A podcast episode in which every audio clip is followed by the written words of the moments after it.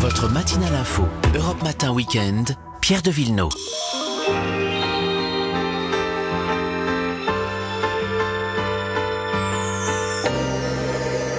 C'est parti pour les balades en ce samedi matin de bonheur. Bonjour Vanessa Zara. Bonjour.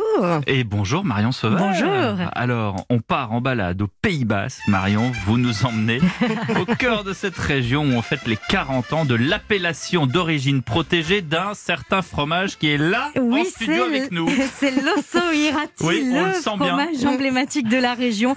Une tome pressée au lait entier de brebis. Son goût s'affirme avec l'âge, hein, ce petit goût de noisette. Alors on ne le fabrique pas qu'au Pays Basque, mais aussi dans le Béarn. Exact. Et c'est le seul fromage au lait entier de brebis en AOP Béarn et Pays Basque. Mais c'est pas du tout le même. Et non Ce sont deux fromages totalement différents. Au Pays Basque, on, on travaille, on l'affine dans des caves sèches, alors que dans le Béarn, ça, ça passe dans des caves humides.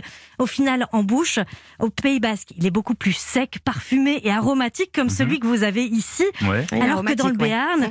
Il y a une croûte humide, une pâte onctueuse et fondante et deux formats différents, 2 à 3 kilos pour celui du Pays Basque et 4 kilos donc dans le Béarn. Ah bah si on a plus, c'est mieux. voilà. Alors sa fabrication ne date pas d'hier, hein, puisqu'on a retrouvé des écrits du 1er siècle Ah ouais. disant que le fromage de brebis de la région était sur les marchés toulousains. Alors c'est un fromage saisonnier, comme euh, nous le raconte Beignat Saint-Estébène, producteur de lait à Macaille, c'est au cœur du Pays Basque. La saisonnalité, elle explique surtout parce que la brebis, c'est un animal rustique et qui permet d'entretenir tous les coins accidentés. Elles euh, préparent leurs petits agneaux et pour la prochaine saison. De juin à septembre, les brebis sont en général en montagne. Donc, et pendant cette période-là, eh bien, le fromage sur rati s'affine, qui peut aller jusqu'à 10 mois, euh, un an d'affinage. À partir d'octobre, les brebis, descendent dans les vallées. Euh, Les brebis vont donner du lait à partir du mois où elles font l'agneau et elles doivent d'abord allaiter leur agneau pour ensuite produire du lait. Au plus tard, en début janvier jusqu'à juillet, on a du fromage qui est transformé. Et certains bergers réalisent tout de même un fromage en été. Ce sont des brebis donc qui sont nourries à l'herbe. Elles donnent donc un lait qui est beaucoup plus fleuri en Oui. goût.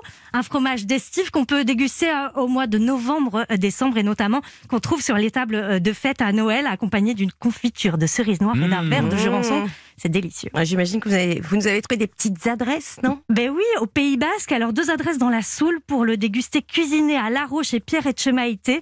Une tartiflette, donc des oignons et lardons Ah revenus ouais. avec des pommes de terre et l'osso irati. Le sert dans des pommes de terre en robe des champs passées au four en accompagnement d'un agneau de lait. Et puis à Barcus, le en resto. accompagnement, c'est pas un Mais plat en soi. hein. mais non, c'est l'osso irati qui est mis en valeur. Et puis à Barcus, il y a le restaurant Chilo, c'est Pierre Chilo qui est en cuisine. Il réalise en ce moment en entrée une gaufre de maïs avec un crémeux à l'osso irati et des anchois marinés. Avec des anchois. Et Dieu sait que dans cette région, les anchois sont excellents. Vanessa, Et oui.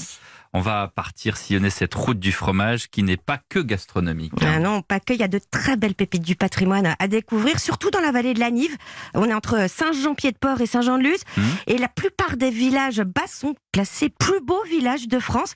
Alors vous avez Asquin, qui est juste au pied euh, de la Rune. Sar, que Pierre Lotti appelle Etchazar dans Ramuncho, si vous l'avez lu. Hum, Euh, et Noah Espelette, évidemment, que vous connaissez pour ses piments rouges. hum, Mais oui. Et les piments sèches, en ce moment, on est bien d'accord. Et sur place, il faut aller faire un tour chez Mon Pimentier. Il organise, Marion, une dégustation sensorielle, mais dans le noir Oula. le black Ah. room. Donc, en sortant, vous sortez bien pimenté, mais vous êtes aussi calé de A à Z sur le piment d'Espelette, qui n'est pas du tout originaire du Pays Basque. Il a été importé, évidemment, Marion, vous le savez. Bah de l'autre côté de l'Atlantique. Voilà, des Amériques par Christophe Colomb. Et, et cette vallée de la Nive, ça doit être une, une enclave euh, assez apaisante, assez verte. Oui, le calme, la sérénité, c'est ça qui va attirer d'ailleurs Edmond Rostand, après le succès de Cyrano de Bergerac, il en avait assez d'être harcelé à Paris euh, pour des autographes, et il choisit d'y construire la villa de ses rêves, la villa Arnaga à Cambo-les-Bains, et c'est une immense ferme basque, mais avec une décoration hyper luxueuse, bourrée de curiosité, comme cette horloge, écoutez la conservatrice Béatrice Labatte. Alors, c'est une horloge euh, qui nous est expliquée par son fils Jean Rostand. C'est une horloge qui a un cadran un peu particulier puisqu'elle porte 14 heures au lieu de 12.